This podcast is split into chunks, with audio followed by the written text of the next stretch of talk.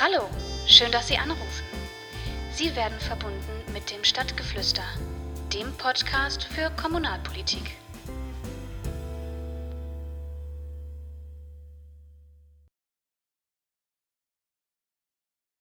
Anybody right now and yesterday, anybody that needs a test gets a test. We, they're there. They have the tests. And the tests are beautiful. Anybody that needs a test gets a test. If there's a doctor that wants to test, if there's somebody coming off a ship, like the big monster ship that's out there right now, which, you know, again, that's a big decision. Do I want to bring all those people on? People would like me to do that. I don't like the idea of doing it. But anybody that needs a test can have a test. So klang es noch vor einigen Wochen in den USA, als der Präsident der Vereinigten Staaten Donald Trump seinem Volk versprach, das Virus würde wieder verschwinden auf wundersame Weise. Am Rande verzichtete er nicht darauf zu betonen, warum er Virologie so gut verstünde. Schließlich sei sein Onkel ein Super Genius am MIT gewesen. Inzwischen drohen den USA grausame Zustände. Gerade in New York werden täglich neue Kühllaster an die Krankenhäuser, man kann fast sagen angeschlossen, um die Toten aufzubahren, die dem Coronavirus in der Weltmetropole bereits zum Opfer gefallen sind. Und damit herzlich willkommen zu einer neuen Ausgabe des Stadtgeflüsters in Corona-Zeiten. Wir haben in den letzten Wochen verschiedene Aspekte behandelt. Wir sprachen hier mit Vertretern aus Gastronomie und Hotellerie, haben mit dem kommunalen Krisenstab über die städtischen Maßnahmen diskutiert und haben letztlich Sportvereine und Wirtschaftsunternehmen zu Wort kommen lassen. Heute wollen wir den Blick weiten und die gesamtpolitischen Ereignisse analysieren, in denen sich auch unsere Stadt natürlich bewegt. In diesen Zeiten wird immer deutlicher, wie globale Märkte zusammenhängen. Ein Virus von einem chinesischen Markt breitet sich über die ganze Welt aus und genau so werden Entscheidungen von Staatschefs und von Parlamenten dafür verantwortlich sein, wie handlungsfähig eine ganze Region mit einer solchen Situation umzugehen weiß. Darüber und über die neuesten Umfragewerte werde ich heute mit dem CDU-Generalsekretär Paul Ziemiak sprechen. Und außerdem spreche ich mit Lukas Konstantin Wurtmann von der Heinrich-Heine-Universität über autokratische Staaten und ihre Performance in einer globalen Krise. Zu Beginn, wie immer, die Lage in Herne. In diesem Fall berufe ich mich auf die Zahlen der Westdeutschen Allgemeinen Zeitung vom heutigen Mittwoch. Demnach sind in Herne 69 Corona-Fälle entsprechend diagnostiziert. Das sind 44 Fälle auf 100.000 Einwohner. Das sind immer noch unterdurchschnittlich und immer noch toi, toi, toi, null Todesfälle in Herne. Ähm, Demnach handelt es sich, ähm, jetzt berufen wir uns auf Stand Montag, um 30 Frauen und 42 Männer.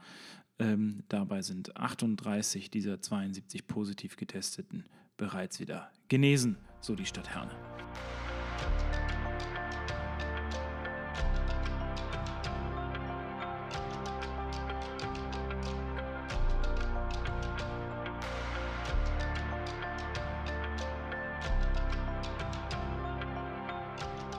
Seit gestern ist der britische Premierminister Boris Johnson auf der Intensivstation.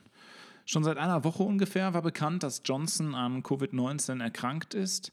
Dann ließ es sich anfangs noch als, ja, man kann sagen, als milden Verlauf bezeichnen und das Presseamt von Downing Street verkünden, der Premier würde seine Staatsgeschäfte nun aus der Isolation herausführen, hat sich die Lage nun wohl dramatisch verschlechtert. Inzwischen liegt Johnson auf der Intensivstation, laut Medienberichten wird er aber noch nicht künstlich beatmet. Gleichzeitig geschieht in England etwas, was ja selten passiert. Die Queen äußert sich außerhalb ihrer standesgemäßen und turnusgemäßen Absprachen zum Thema und wendet sich direkt und persönlich an ihr Volk. Das ist nicht nur ein Grund zur Sorge, es ist vor allem auch ein Zeichen dafür, wie ernst die Situation auch auf der britischen Insel inzwischen geworden ist. Wir wünschen dem Premierminister natürlich alles Gute und natürlich auch eine vollständige, baldige Genesung.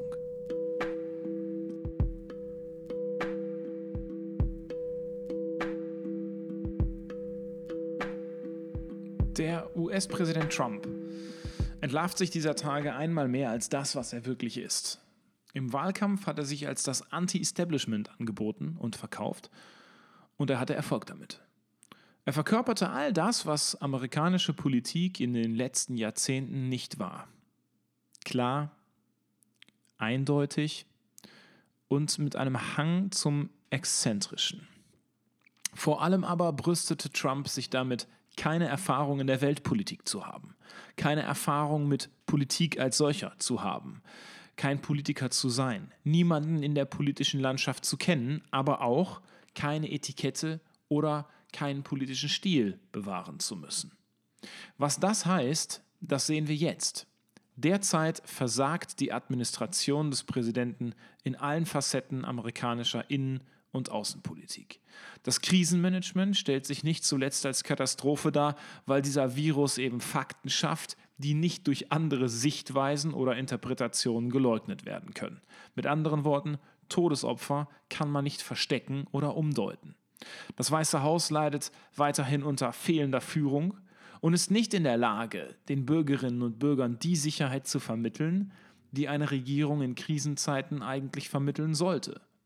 Und die internationalen Beziehungen waren schon im Vorfeld der Krise so zerrüttet, dass sie jetzt eigentlich schlimmer nicht mehr hätten werden können. Heute warf Trump der Weltgesundheitsorganisation vor, ihn nicht richtig informiert zu haben, falsche Entscheidungen getroffen zu haben und deshalb erwäge er den Rückzug aller finanziellen Unterstützung. Wenn man sich das alles ansieht, was mit dieser Wirtschaftsmacht und dem Inbegriff des Westens geschieht, ist es für mich persönlich ein Plädoyer für das Establishment.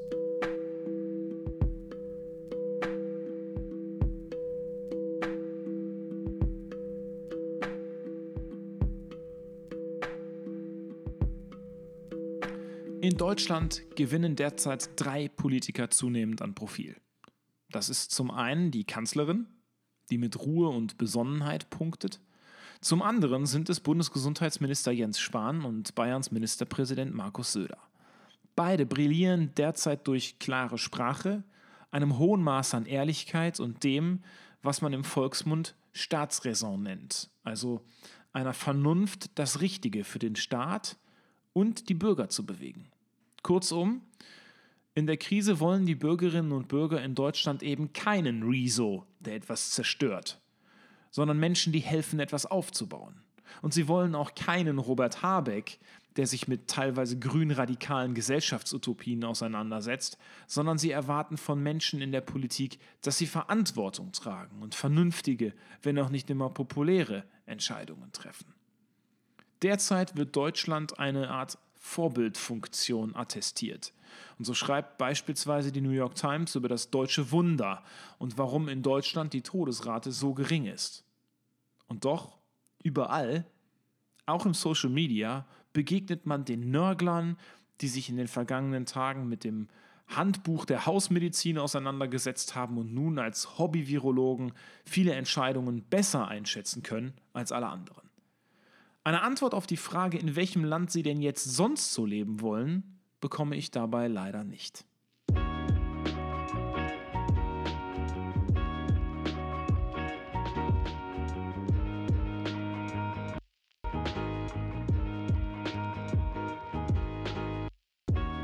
Und auf einmal gilt er wieder, der Spruch. Totgesagte leben länger. Zumindest, wenn man sich die CDU anschaut war doch die Union als Volkspartei in den letzten Monaten in den Medien der Republik abgeschrieben, wurde ihr ein erbitterter Machtkampf vorausgesagt, der nur in der Spaltung der Partei enden könne. Heute stehen die Unionsparteien in den Umfragen bei 38 Prozent, also nah an den 40. Die AfD wurde halbiert und die Grünen bauen Woche für Woche mehr ab. Über diese wundersame Entwicklung spreche ich jetzt mit dem Generalsekretär der CDU Deutschlands und unserem Bundestagsabgeordneten Paul Ziemiak. Einen wunderschönen guten Tag, Herr Generalsekretär. Hallo Paul, wie geht's dir? Hallo Timon, grüß dich. Hi. Mir persönlich geht es gut, aber wie für alle Familien mit kleinen Kindern ähm, ist es so, dass seitdem die Spielplätze auch gesperrt sind und man sich natürlich viel auch im Haus auffällt, ist das ähm, eine zumindest eine Umstellung. Wir haben die Menschen aufgefordert, in diesen Tagen zu Hause zu bleiben. Wir haben über 20 Grad draußen, wunderschönen Sonnenstein, fast schon sommerliche Temperaturen. Glaubst du, die Menschen halten sich dran? Welchen Eindruck hast du? Naja, zunächst einmal muss man sagen, man ist ja nicht ähm, gezwungen, zu Hause zu sein, sondern man kann ja auch Individualsport betreiben, man kann ja auch nach draußen gehen. Ich glaube, man sollte sogar nach draußen gehen, ob man Kinder hat oder nicht. Aber was man tun sollte, ist nämlich Menschenansammlungen zu meiden. Das kann man zum Beispiel damit umgehen, wenn man in den Wald fährt und vielleicht dorthin, wo nicht besonders viele Menschen sind. Mhm. Lass uns mal über die Aber es ist natürlich so, es ist, fällt, ich will das mal sagen, es fällt mhm. wahrscheinlich vielen Menschen schwer. Es ist eine Umstellung. Ähm, der Mensch ist ein soziales Wesen und wir wollen ja auch mit anderen zusammen sein. Insofern ist das schon eine äh, krasse Einschränkung, die wir gerade erleben. Obwohl ich da auch sagen muss, also wenn ich mir manche ähm, Schlangen an den Supermarktkassen und auch die Art und Weise äh, anschaue, wie da miteinander verfahren wird, da äh, ist da nicht mehr viel von sozial. Ne? Also da muss man halt auch das ist halt, ich erlebe, ich erlebe es sehr häufig, dass eben gerade in den Supermärkten im Grunde um das letzte Blatt Klopapier gestritten wird und diskutiert wird. Ähm, da muss man, glaube ich, auch an die Menschen appellieren, vernünftig zu bleiben in allen Situationen. Ne?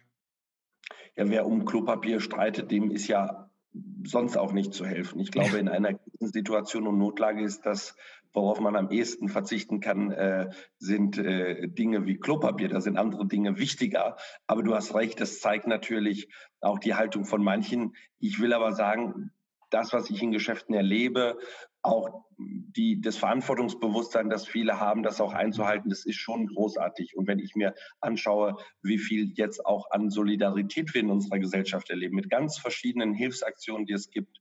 Äh, ich kenne zum Beispiel die Hilfsaktion der Jungen Union, Einkaufshelden und viele, viele andere. Das geht ja über Parteigrenzen ja. Äh, hinaus. Äh, das finde ich ganz großartig. Nachbarschaftshilfen und so. Ähm, Paul, lass uns mal, lass uns mal über unsere Partei reden. Lass uns mal über die CDU sprechen. Die CDU ähm, stand vor Wochen bei Umfragen um die 25 Prozent. Man hat der CDU im Grunde schon ähm, ja, im Grunde den Tod vorhergesagt in bösen Medienberichterstattungen in Form von, und wenn jetzt auch noch die Debatte um den Vorsitz stattfindet, dann spaltet sich die Union erst recht. Jetzt sehen wir, Stand heute oder momentaner Stand, die AfD ist in Bundesumfragen halbiert. Die CDU liegt wieder bei 38 Prozent, rutscht in den Umfragen an die 40 ran.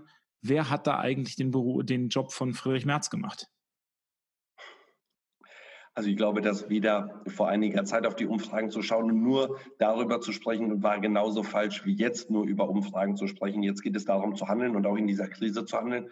Und das, was wir als Union erleben, diese Zustimmungswerte, ist aus meiner Sicht ein Vertrauensvorschuss. Ein Vorschuss darauf, dass die Menschen uns zutrauen, dass wir als äh, Verantwortliche in der Regierung, in der Partei äh, sehr verantwortungsbewusst äh, durch diese Krise führen. Äh, das ist das, was ich erlebe und das zeigen auch alle Zahlen. Und deswegen gibt es für mich äh, eine ganz wichtige Botschaft. Es geht nur um das Land, um die Frage, wie gestalten wir diese Zeit. Die Frage wird auch übrigens in den nächsten Monaten nicht sein, was ist nach Corona, sondern wie werden wir mit Corona leben, äh, zumindest auf eine, äh, äh eine Zeit, die sich anschließt von Wochen und Monaten und vielleicht sogar ein, zwei Jahren. Und deswegen glaube ich, ist es jetzt nicht der richtige Zeitpunkt, über Umfragewerte zu diskutieren, so spannend es auch ist. Nichtsdestotrotz muss man ja, glaube ich, schon auch festhalten, dass in dem Moment, wo es wirklich ernsthafte Probleme gibt, die Leute sich eher danach sehnen, ähm, verantwortungsvolle Politiker an der Spitze zu haben, die vielleicht nicht ständig blaue Haare haben und irgendwas zerstören wollen, sondern Leute an der Spitze zu haben, die vielleicht an der einen oder anderen Stelle im Volksmund eher ein bisschen altbacken langweilig darüber kommen, aber die richtigen Entscheidungen treffen und ähm, die Verantwortung eben auch tragen. Du hast gestern oder vorgestern einen Instagram Live-Austausch mit dem Gesundheitsminister, mit Jens Spahn gehabt. Ähm, wie gestaltet sich da die Lage und die Kommunikation bei euch? Ich glaube zunächst einmal zu dem, was du gesagt hast. Wir sind die Partei, der man am ehesten zutraut. Und das ist das äh, Element auch einer Volkspartei, dass wir sehr gut abwägen können zwischen ganz vielen unterschiedlichen Interessen und sehr besonnen reagieren und handeln in der Krise und trotzdem, wenn es geboten ist, sehr entschlossen und sehr schnell handeln. Und das unterscheidet uns von Klientel oder von Nischenparteien, dass wir die gesamte Gesellschaft versuchen im Blick zu haben und danach Entscheidungen auszurichten. Was wir jetzt erleben in der Partei, in der Kommunikation, ist, dass alles über oder vieles über Videokonferenzen, über Telefonkonferenzen stattfindet. Wir haben dazu den Verbänden entsprechende Tools auch angeboten, äh, die sie kostenfrei nutzen können. Wir erleben ganze Sitzungen, die früher ähm, mit Präsenz stattgefunden haben, jetzt im Netz. Das mhm. ist gut. Es ist kein Ersatz für jeglichen Kontakt, um Gottes Willen. Aber es ist ein, ein Riesenschub, den wir jetzt hier haben, auch in der Partei erleben. Das, was ich im Kommunikationskonzept als Generalsekretär noch im vergangenen September aufgeschrieben habe. Vieles schien davon nicht so schnell umsetzbar und da gab es auch manchen Widerstand. Aber der ist jetzt überwunden, weil wir sehen, dass wir das brauchen. Und ähm, sowohl CDU als auch CSU haben jetzt in den letzten Wochen unglaublich viel auf diesem Weg äh, zurückgelegt.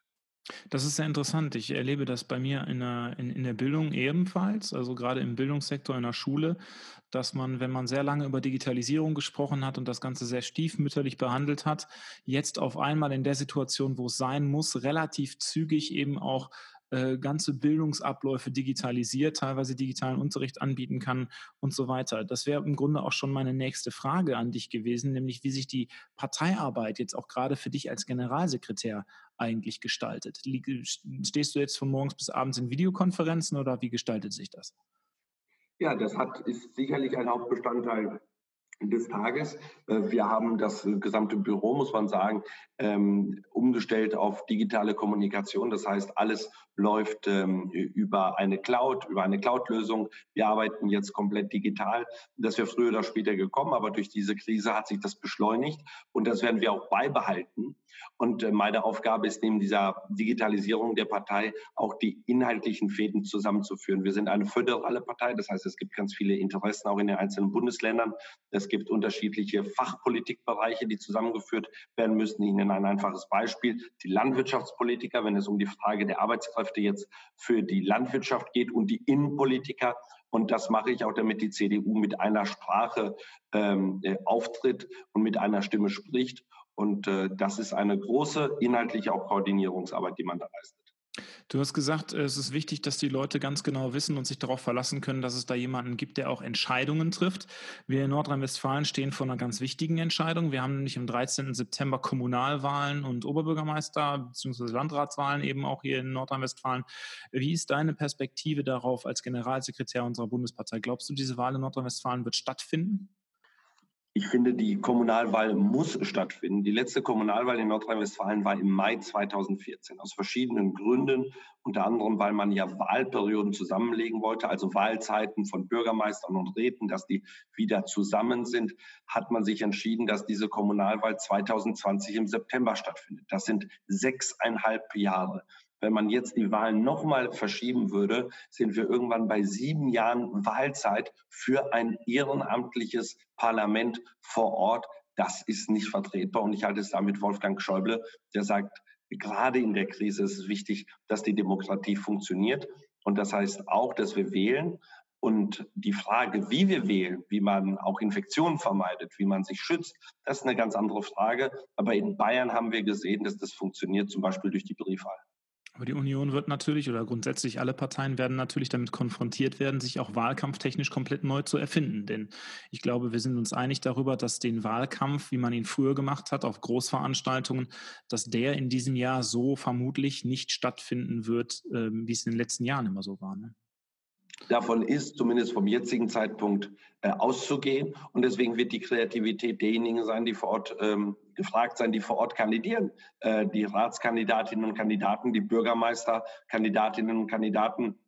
Und ich bin mir sicher, dieser Wahlkampf wird anders sein. Aber auch die Frage, wie diskutiert man im Netz, wird eine wichtige Frage sein. Ja. Und ich will auch an dieser Stelle sagen, vielleicht beschleunigt das etwas, was ohnehin gekommen wäre. Ja, das glaube ich auch. Ähm, die Kommunen tragen momentan sehr große Lasten, dadurch, dass natürlich auch sehr viele ähm, Unternehmen, Dienstleistungsgewerbe, eigentlich alle Betroffenen ähm, unter dieser Corona-Krise und den entsprechenden Beschränkungen leiden. Ähm, diskutiert wird es allerdings momentan äh, auch auf europäischer Ebene. Ähm, wir erleben in den letzten Stunden eine Diskussion, die wir eigentlich schon mal bei der Kandidatur von Martin Schulz im Europawahlkampf hatten. Also wer zurückrechnen kann, kann genau sagen, wann das war. Es war nämlich auch die Europawahl 2014, als Martin Schulz kandidiert hat für die SPD. Und der hat damals nämlich die Idee der Eurobonds mit ins Spiel gebracht, die gemeinsame Schuldenveranlagung aller Europastaaten. Jetzt haben wir interessanterweise in dieser Phase ähm, in der Krise genau diese Diskussion wieder. Dem Kind wurde jetzt der Name Corona-Bonds genannt. Auch da geht es wieder um die Vergesellschaftung von Schulden. Und gleichzeitig spricht die neue Kommissionspräsidentin Ursula von der Leyen von einem Marshallplan für die europäische Wirtschaft. Wenn ich das richtig verstehe, sind das zwei verschiedene Dinge. Kannst du das vielleicht mal erklären? Ja, das will ich gerne machen. Ich glaube, dass ähm, europäische Solidarität auch deutsche Staatsräson ist, Teil auch der DNA der CDU. Und man muss zwei Dinge unterscheiden. Erstens, wenn es uns schlecht geht oder wenn es einigen Ländern schlecht geht, sind wir zu Solidarität bereit. Ich sage ja ganz ausdrücklich, auch im deutschen Interesse ist es wichtig, dass wir ein starkes Europa haben. Muss Deutschland dazu einen Beitrag leisten? Ja. Muss Deutschland Geld geben? Ausdrücklich ja. Die Frage ist nur, wollen wir einen Systemwechsel oder wollen wir das auf Grundlage der bisherigen Verträge machen? Das, was Ursula von der Leyen vorschlägt, ist auf Grundlage der bisherigen Verträge. Und deswegen finde ich es richtig, dass wir gemeinsam überlegen, wie zum Beispiel einen Fonds zu machen, wie das europäische Kurzarbeitergeld. Die Frage ist, äh, welche Branchen sind besonders stark betroffen durch diese Krise, um einen Wiederaufbau, wenn man so will, nach der Krise zu gestalten. Und da ist die Frage, wie groß ist dieser Fonds und welchen Anteil übernimmt Deutschland? Und Deutschland, finde ich, sollte seinen Einwohnern, äh, seiner Einwohnerzahl und seiner Wirtschaftskraft entsprechend einen Beitrag leisten. Jetzt gibt es aber andere, die sagen, lass uns doch was ganz Neues machen. Wir wollen gar keine Geschenke und wir wollen auch kein, kein äh, Geld haben in einem Fonds, sondern wir wollen einfach auf den Finanzmärkten äh, Schulden machen und alle Staaten der Eurozone haften äh, dafür. Das würde kurzfristig den Ländern ähm, neue finanzielle Möglichkeiten öffnen zu einem sehr günstigen äh, Zinssatz. Dieser Zinssatz ist aber begründet in der in der Vermutung, dass Deutschland äh, immer so gut aufgestellt ist und äh, fähig ist, auch zu leisten, wie wir es heute tun. Aber damit lösen wir kein einziges Problem, äh, sondern wir schaffen eher neue große Probleme, äh, nämlich dass wir ein Risiko eingehen. Was passiert eigentlich in einem Moment, in dem Deutschland gar nicht leisten kann? Was passiert dann mit dem Vertrauen auf den Märkten?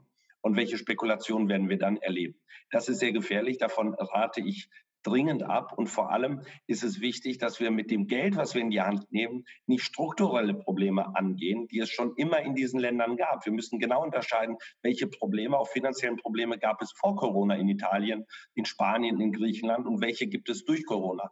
Und diese Probleme müssen wir angehen, die es durch Corona gibt, aber nicht jetzt einfach äh, allen erlauben, im Namen aller Schulden zu machen. Das wäre der absolut falsche Weg. Und das wäre übrigens das Gegenteil von wirklicher Solidarität. Wenn es einem guten Freund schlecht geht, dann helfe ich ihm, dann äh, unterstütze ich ihn, dann schaue ich, was man zusammen machen muss. Aber es ist nie immer die beste erste Möglichkeit zu sagen, dann lass uns doch mal ein gemeinsames Konto machen und du kannst meine Kreditkarte mitnutzen und du kannst dann selbst entscheiden, wie du damit umgehst. Das war ein ziemlich klares und eindeutiges Statement zu dem Thema. Ähm, die letzte Frage, Paul. Ähm, wir schreiben, wir blicken mal in die Zukunft und wir schreiben den Sommer 2021. Wie kommen wir aus dieser Krise heraus? Also die Frage wird ja sein, nicht wie ist das Leben nach Corona, sondern wie ist das Leben mit Corona und wie gestalten wir das?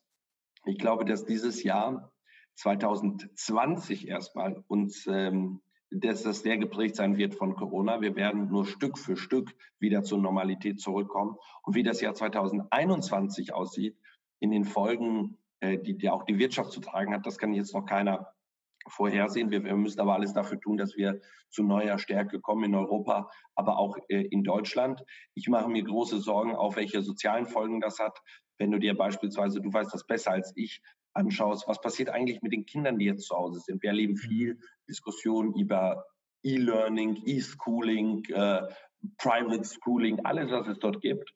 Aber wir wissen auch, dass es viele Familien gibt, wo die Eltern nicht helfen können, die übrigens vor Corona schon den Kindern nicht geholfen haben, wenn die von der Schule nach Hause gekommen sind. Was passiert mit den Kindern, die keine Unterstützung bekommen? Das macht mir große Sorgen in der Frage, wie geht es dann in der Schule weiter, weil wir erleben werden, dass wir nicht eine Auseinanderdriften zwischen Arm und Reich haben werden, sondern Kindern, eine Auseinanderdriften von Kindern aus bildungsnahen und bildungsfernen Familien. Lieber Paul, ich danke dir für das Gespräch. Ich wünsche dir frohe Ostern ähm, im Kreise deiner Familie und ein paar ruhige Tage. Danke. Danke, ebenso. Alles Gute, Timon.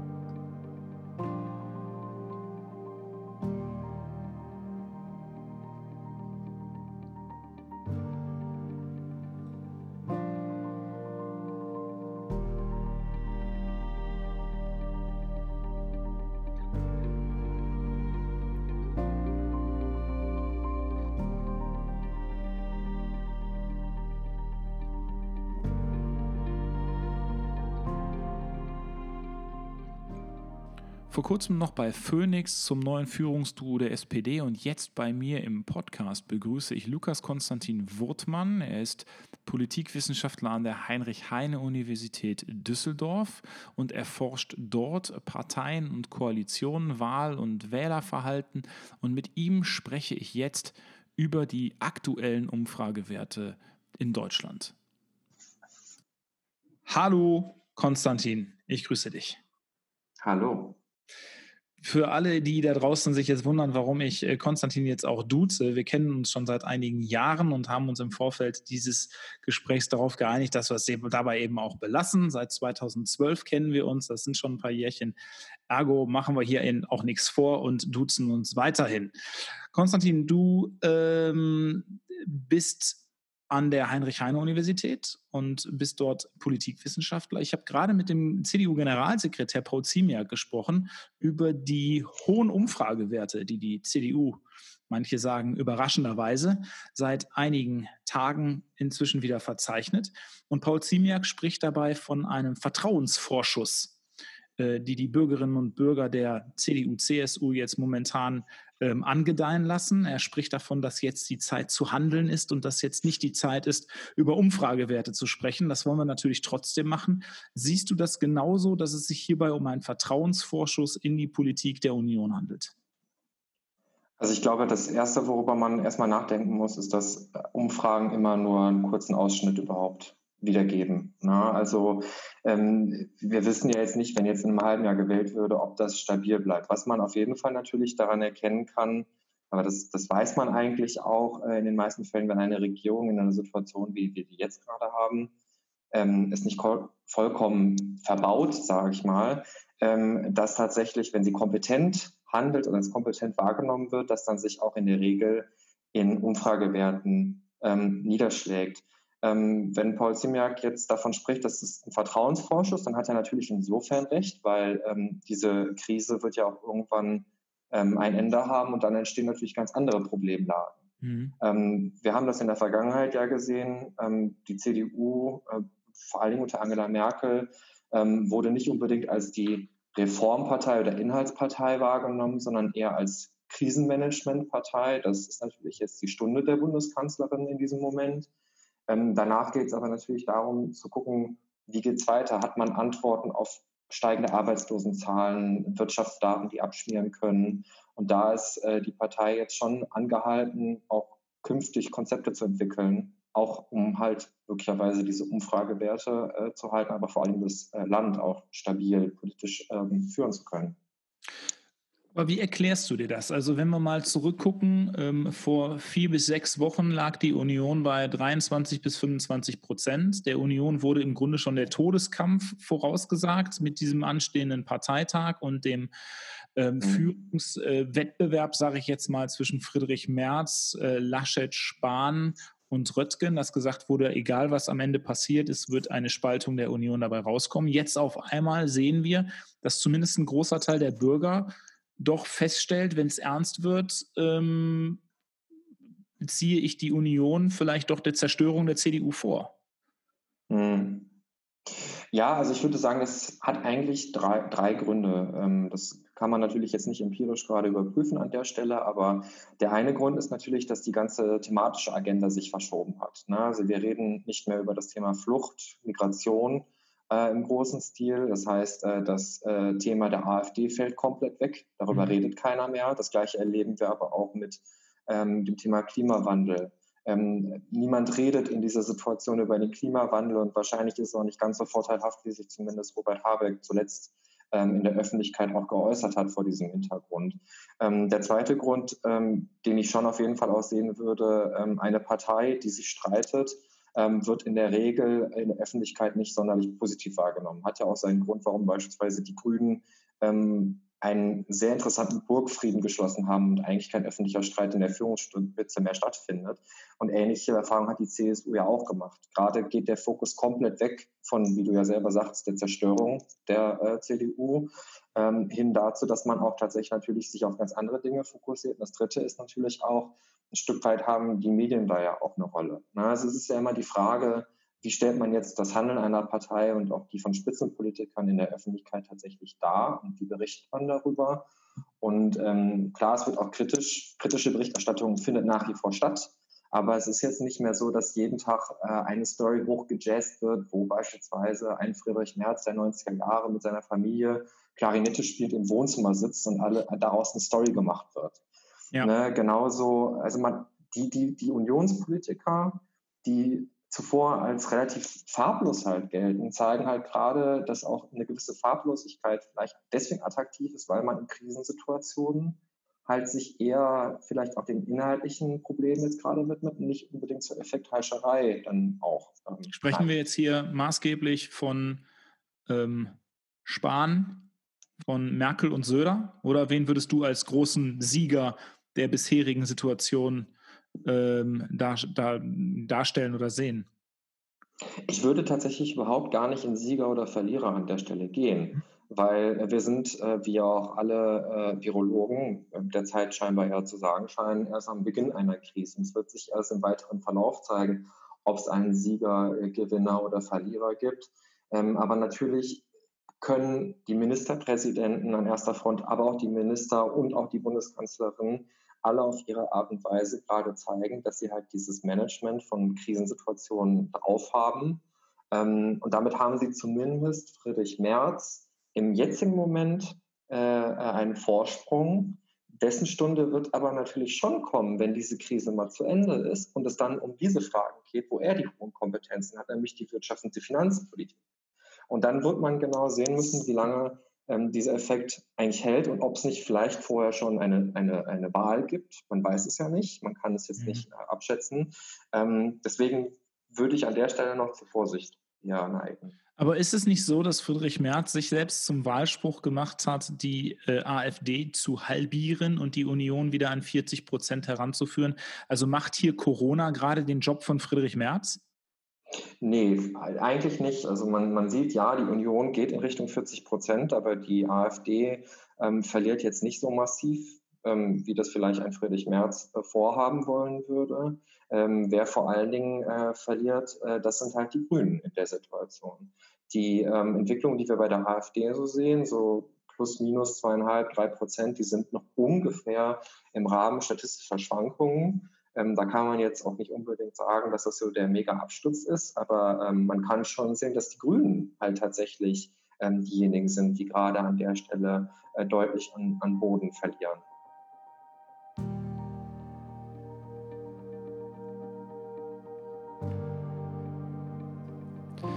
Wir haben eingangs schon darüber gesprochen, die Krise bringt auch internationale Beziehungen immer wieder ins Wanken. Man kann Nein, man muss über die Rolle Chinas diskutieren. Zur Erinnerung, wir in Herne haben vor einigen Monaten chirurgische Masken nach China geschickt, in unsere Partnerstadt, als Art Hilfsleistung zwischen den Partnerstädten. Heute erhalten wir Masken aus unserer Partnerschaft Luzhou zurück. Doch sind die ausschließlich Nettigkeiten auf Basis internationaler Hilfe oder steckt da mehr hinter, wenn in China die Presse verkündet, Europa kann nicht ohne uns? Lass uns mal den Blick ein bisschen ähm, weiten und uns mal das ähm, globale Kräfteverhältnis so ein bisschen angucken. Also wir erleben ja momentan tagtäglich mehr und mehr verstörende Nachrichten. Ähm, das eine betrifft sicherlich die Rolle der Vereinigten Staaten von Amerika. Also die mhm. letzte Nachricht vom heutigen Tag, dass Donald Trump die WHO dafür verantwortlich macht, dass er missinformiert wurde und seine entsprechenden ähm, ähm, finanziellen Mittel gegebenenfalls einstreichen möchte. Ähm, mhm. Auf der anderen Seite hören wir von komischen Nachrichten, die besagen, dass Hilfsmittel oder Schutzmittel umgeleitet werden in die Vereinigten Staaten von Amerika. Und auf der anderen Seite haben wir, ich sag mal, autoritäre Staaten, ob das mhm. China ist, ob das, ob das Russland ist oder, äh, oder ähnliche Staaten, die scheinbar, und das würde ich ganz gerne mit dir diskutieren, in dieser Krise stärker zu sein scheinen als die Demokratien, weil sie vielleicht andere Mittel haben und vielleicht auch, welche ähm, Ziele sie damit verfolgen. Wie siehst du momentan das außenpolitische Engagement einmal der Vereinigten Staaten von Amerika und auf der anderen Seite der ja nun wirklich aufstrebenden ähm, ja, Industrienation China? Mhm. Also vielleicht fange ich mit China erstmal an. Mhm. Ähm, es ist ja sehr interessant, man kriegt ja durchaus über soziale Medien ja auch relativ viel mit darüber, dass ähm, es nun teilweise Bürgermeister gibt oder Abgeordnete, die EU-Flaggen in ihren Büros abhängen und äh, sagen, China hätte ihnen viel mehr geholfen. Ähm, was ich super spannend eigentlich finde, weil es halt, ähm, ja, also es ist nicht ganz ernst zu nehmen eigentlich. Ja, also wenn wir ähm, uns so äh, überlegen, ähm, du hast schon richtig angesprochen, autoritäre Staaten wie China haben natürlich ganz andere Möglichkeiten, um durchzugreifen, weil sie erstmal ein komplett globales Überwachungssystem über die eigenen Bürger ausgeweitet haben, mit kompletter Zensur, äh, also äh, die sogenannte Firewall of China, äh, wo, wenn ich mich richtig erinnere, ähm, äh, ähm, Millionen Chinesen drin arbeiten, um zu verhindern, dass die Bevölkerung informiert wird. Ähm, und wenn wir bei Informationen sind, sind wir auch ganz schnell äh, dabei, dass Leute, Ärzte auch in China relativ früh gewarnt haben vor dem, was äh, vielleicht auf die ganze Welt zukommt. Diese Menschen sind verschwunden. Die sind zum Teil verschwunden. Journalisten, die berichtet haben über die Umstände, sind verschwunden. Äh, Wissenschaftler sind unter bis jetzt nicht geklärten Umständen auf einmal zu Tode gekommen. Das ist natürlich sehr spannend, äh, sich sowas dann anzusehen und auch natürlich äh, die Propaganda, die da auch teilweise gefahren wird, wenn man sich so ein bisschen vor Augen führt, dass ähm, beispielsweise Frankreich und äh, Deutschland, Italien gemeinsam als zwei Staaten ähm, mehr Schutzmasken geschickt haben, als das China gemacht hat. Und wenn man sich dann nochmal genau vor Augen führt, dass die Chinesen es eigentlich waren, die erstmal äh, die Krise so haben weit kommen lassen, weil sie es einfach vertuscht haben. Ne? Also was ähnliches hat man ja mit der Sowjetunion in Tschernobyl äh, erlebt. Ne? Nur wenn es nicht mehr zu leugnen ist, dann redet man noch einmal drüber. Ähm, und ich glaube, die Situation in den USA ist nochmal eine sehr spannende. Ähm, ich beobachte eigentlich ähm, mit sehr viel ähm, ja, Amüsement, würde ich sagen, tatsächlich die Pressekonferenzen, wenn der Chef-Virologe äh, der Vereinigten Staaten äh, äh, immer neben Trump steht, äh, wenn Pressekonferenzen stattfinden. Ein übrigens ausgesprochen fähiger Mann, der ähm, auch genau wie beispielsweise äh, einer der deutschen Virologen ähm, dessen Name jetzt aber gerade entfallen ist, ähm, sehr, sehr, sehr von Beginn an zum Beispiel in der Erforschung von HIV dabei waren, äh, die solche Pandemien tatsächlich sehr gut kennen, wenn sie sich dann mit jemandem wie Trump da vorne hinstellen müssen und irgendwo so ein bisschen einfangen müssen, was der Mann sagt. Ich glaube, über die USA braucht man nicht mehr viel sagen. Da hat es in den letzten Jahren ja schon einiges gewöhnt. Viel besorgniserregender ist eher das, was sich so im Bereich autoritärer Staaten gerade von der Außendarstellung entwickelt, also auch wie Russland sich darstellt, äh, was Kuba mhm. macht. Also ist interessant. Mhm. Wir haben folgende Situation in Herne. Ich weiß nicht, ob du das weißt. Wir haben eine mhm. Partnerstadt in äh, China, in einer mhm. Region. Luzhou.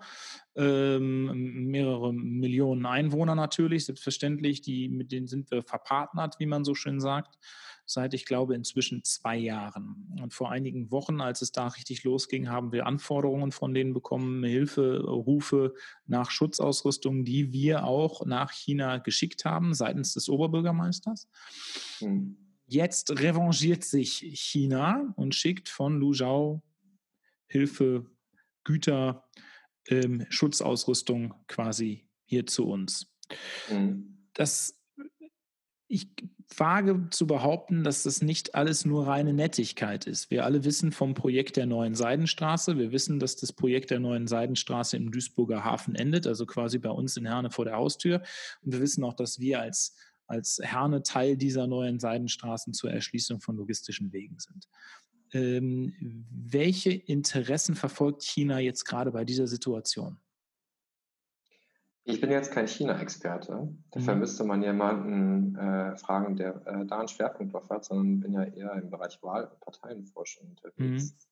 Mhm. Ähm, aber natürlich, also ich kann das nicht abschließend bewerten, aber man darf natürlich nicht vergessen, ähm, wenn die Weltwirtschaft komplett zusammenbricht, dann hat auch China nichts davon. Mhm. Ja, also China hat natürlich wirtschaftliche Interessen, die die überall verteidigen. Du hast jetzt gerade die neue Seitenstraße schon erwähnt. Ähm, auch die ja, Entwicklungshilfepolitik, die China fährt, baut ja eigentlich auf äh, äh, dem Anspruch auf, dass man halt sagt, wir geben euch das Geld und sinngemäß, wir melden uns, wenn wir euch mal brauchen. Ja. Äh, wohingegen wir als äh, Europäische Union beispielsweise eher die Politik fahren, dass wir sagen, ähm, wir geben euch Geld, dafür wollen wir aber, dass ihr elementare Menschenrechte einhaltet. Ja?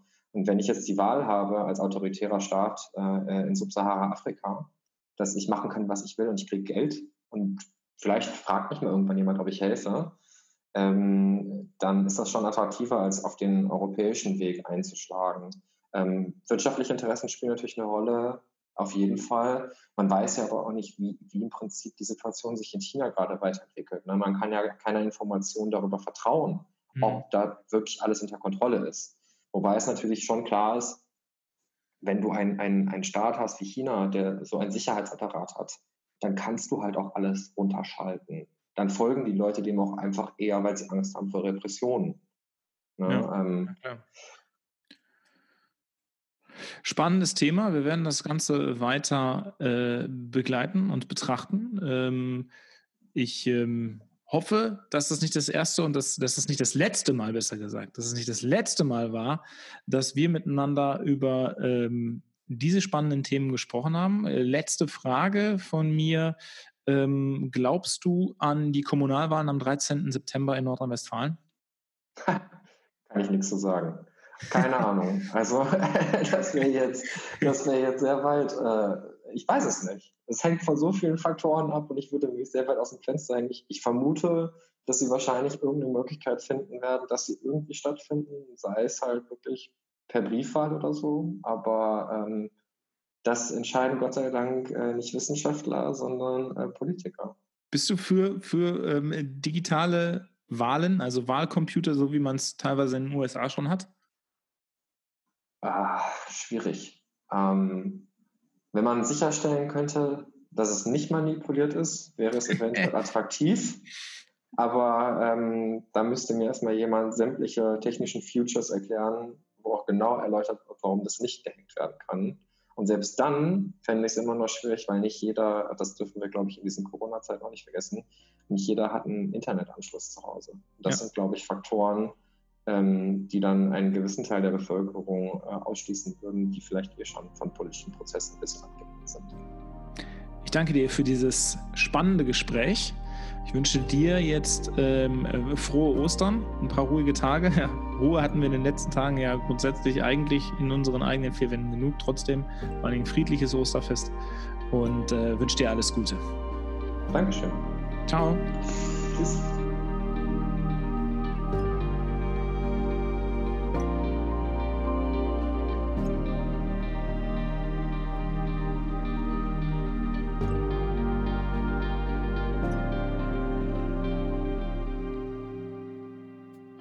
Und damit kommen wir zur Aktion der Woche. In den geöffneten Kirchen der Pfarrei St. Dionysius in Herne gibt es ab jetzt Ostertüten. Das ist ein kleines Survival-Paket, wie die Gemeinde selbst sagt, für alle, die die Kar- und Ostertage auch zu Hause feiern wollen. Die Kirche in Herne hat verstanden, dass sie genau wie viele andere Nachbarschaftshilfen jetzt neue Formate finden muss, um ihre Gemeindeangehörigen zu erreichen.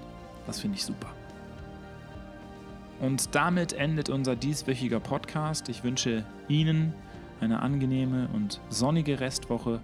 Bleiben Sie gesund, halten Sie Abstand und denken Sie dran, wenn möglich, zu Hause zu bleiben. Machen Sie es gut. Bis dahin.